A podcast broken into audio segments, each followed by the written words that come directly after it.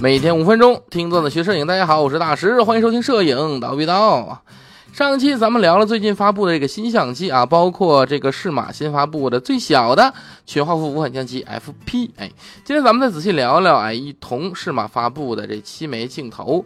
这七枚镜头呢，分别是三五 F 一点二哎二的镜头。四五 f 二点八，哎，这不是二的镜头啊，是 C 系列镜头啊。这个因为它们太长了，我不会读，好吧，我们就叫它 C 系列啊。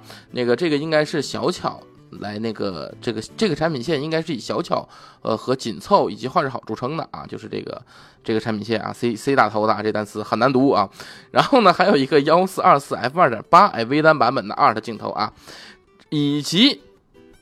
专门为 EOS M 卡口设计的三个镜头啊，当然，我觉得这可能就是改了个卡口的。之前的索尼那三枚镜头啊，是什么呢？就是幺六 F 一点四，以及三零 F 一点四和五六 F 一点四镜头啊。然后另外，适马还发布了一枚复古镀膜设计的电影镜头五零。T 二点五啊，咱们一个一个说啊。咱先说这个发布的这个三五一点二 ART 啊，之前这个三五一点四这 ART 呢，就是最早发布的那个 Art 镜头，对不对？第一个发布的 Art 镜头不就三五一点四吗？对吧？哎，素质高，价格低，我，当时真是风靡一时啊！我都很，我我当时。第一时间我我出手买一个，对吧？那后来呢？佳能为了对抗这个怎么办呢？他就把弄了一个三五 F 二的 IS，哎，把这个镜头呢价格拉低了啊。然后呢，想要拉得更低，哎，比三五一点四二的还低，想要想要这个扳回一城啊。咱这个镜头素质也是非常好的啊，能达到同一素质水平。但是呢，你毕竟光圈还是小了点，有差距，对吧？那么前段时间呢，腾龙呢推出了自家的三五 F 一点四，哇，这画质没得说，是吧？结果这地表最强的三五屁股还没坐热，适马这来了一个三五 F 一点二，呵，抢走了。那这镜头呢，我是看过样片的啊，这个非常优秀，真是非常优秀。一点二光圈下也有很好的锐度和分辨率，人像、面部瑕疵也可以看得很清楚啊，真心非常不错。所以这个镜头应该说是光圈全开，能够。经常性使用的人像头，哎，非常漂亮啊。那么这个镜头的体积参数，咱们聊一聊啊。它的滤镜尺寸是八十二毫米啊，对，一个八十二口径的镜头啊。那么尺寸是八十七点八毫米乘以一百三十六点二毫米，哎。想想个头不小，对不对？镜头重量有一千零九十克，又是一个健身器材啊！大家还记得适马刚发布的那个最小的全画幅相机 FP 吗？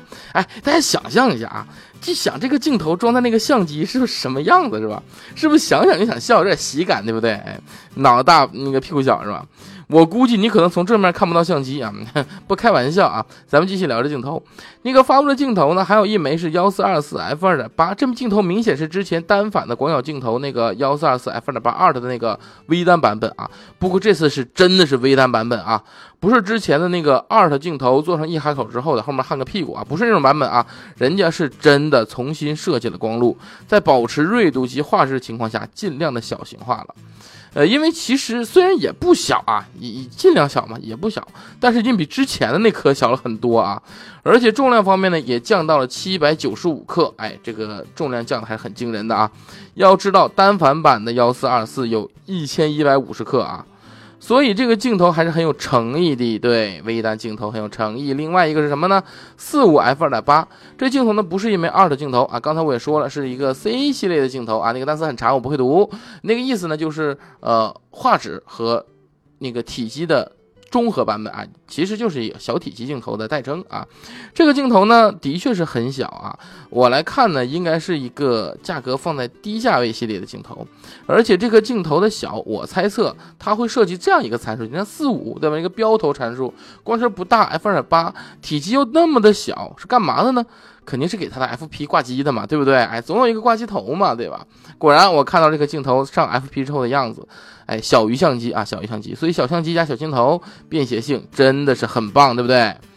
那么还有这个适马专门做这 L 和自己这个这个 E 卡口镜头，我们说完了啊，接下来说说有三枚 EOS M 卡口的镜头啊，就是那个适马给佳能做的啊。这是微单镜头三个参数，一个是幺六 f 一点四，一个是三零 f 一点四，一个是五六 f 一点四。其实没啥好说的啊，就就微单专用镜头嘛，之前是给索尼做的，对吧？之前索尼的用户其实应该都知道这三个镜头素质是很好的，对不对？应该是同样的镜头做了 EOS M 卡口的版本，所以素质方面咱是不用担心的，经过市场考验啊。但这样一来呢，呃，这个几索尼的解幅啊，其实它又少了一个独占点啊，因为其实本身这个。索尼本厂，它对自己的微单的这个截幅的微单的镜头，它本身就不是很多啊，呃，有几个画质也不是很好啊。这个佳能 M 系列呢，我是总说，哎，有很多便宜的好镜头，对不对？但是，毕竟焦盖焦段覆盖的还不太全。那么这次加上这三枚镜头呢，我是觉得佳能 M 系列微单的这个又有更多的可买之处了啊。呃，你看，你数一数啊，如果你想玩风光的话，这个佳能 M 呢有幺幺二二，对不对？那么，如果你想要大光圈，哎，这个这种广角的话，是不是有这么一个适马幺六 f 一点四？它等效是二五 f 二点二啊。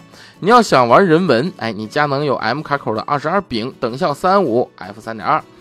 如果你要是想玩标准焦段，你喜欢原厂的有佳能三二 f 一点四，等效。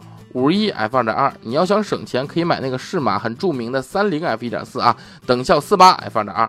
如果要想要人像呢，这边又有一个适马的五六 f 一点四等等效成八九 f 二点二。所以你会发现，是不是什么二四三五五零八五基本上都全了，是不是？啊哎，所以呢，佳能 M 系列呢，再加上自己有很多的微距镜头，以及有很多长焦很素质很好的镜头，所以我真的认为，因为有适马的助力，M 微单这个系统正在慢慢的。丰富起来。最后聊一下适马发布的第七枚镜头，就所谓的这个复古无镀膜设计的一个镜头啊，电影镜头五零 f 呃五零 t 二点五，哎，看到吗？人家不用 f 值，用 t 值啊，证明这就是个电影镜头，它的曝光量或者进光量永远都是恒定的啊，是 t 值。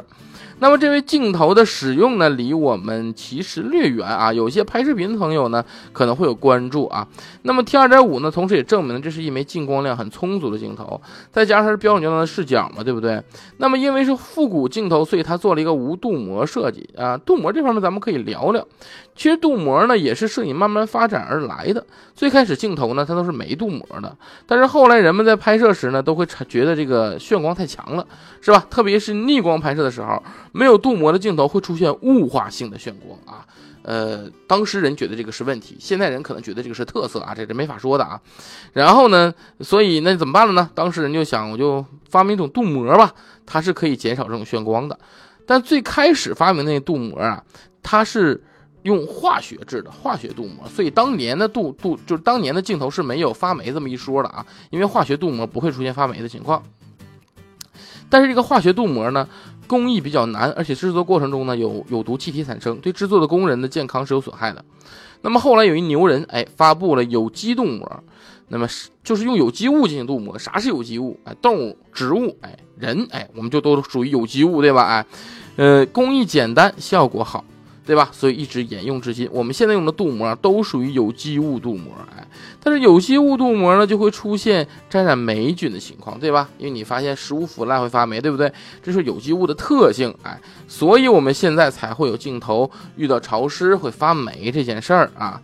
那么这种镀膜无镜无无镀膜，对吧？这个镜头是无镀膜的，所以应该会有所谓的。无镀膜的特殊味道啊，其实就大炫光啊。那么 好，我们今天的这几个镜头呢，算是聊到这里了。如果大家还有什么想听的器材呢，可以随时留言。那么好，我们本期就到这里，咱们下期见。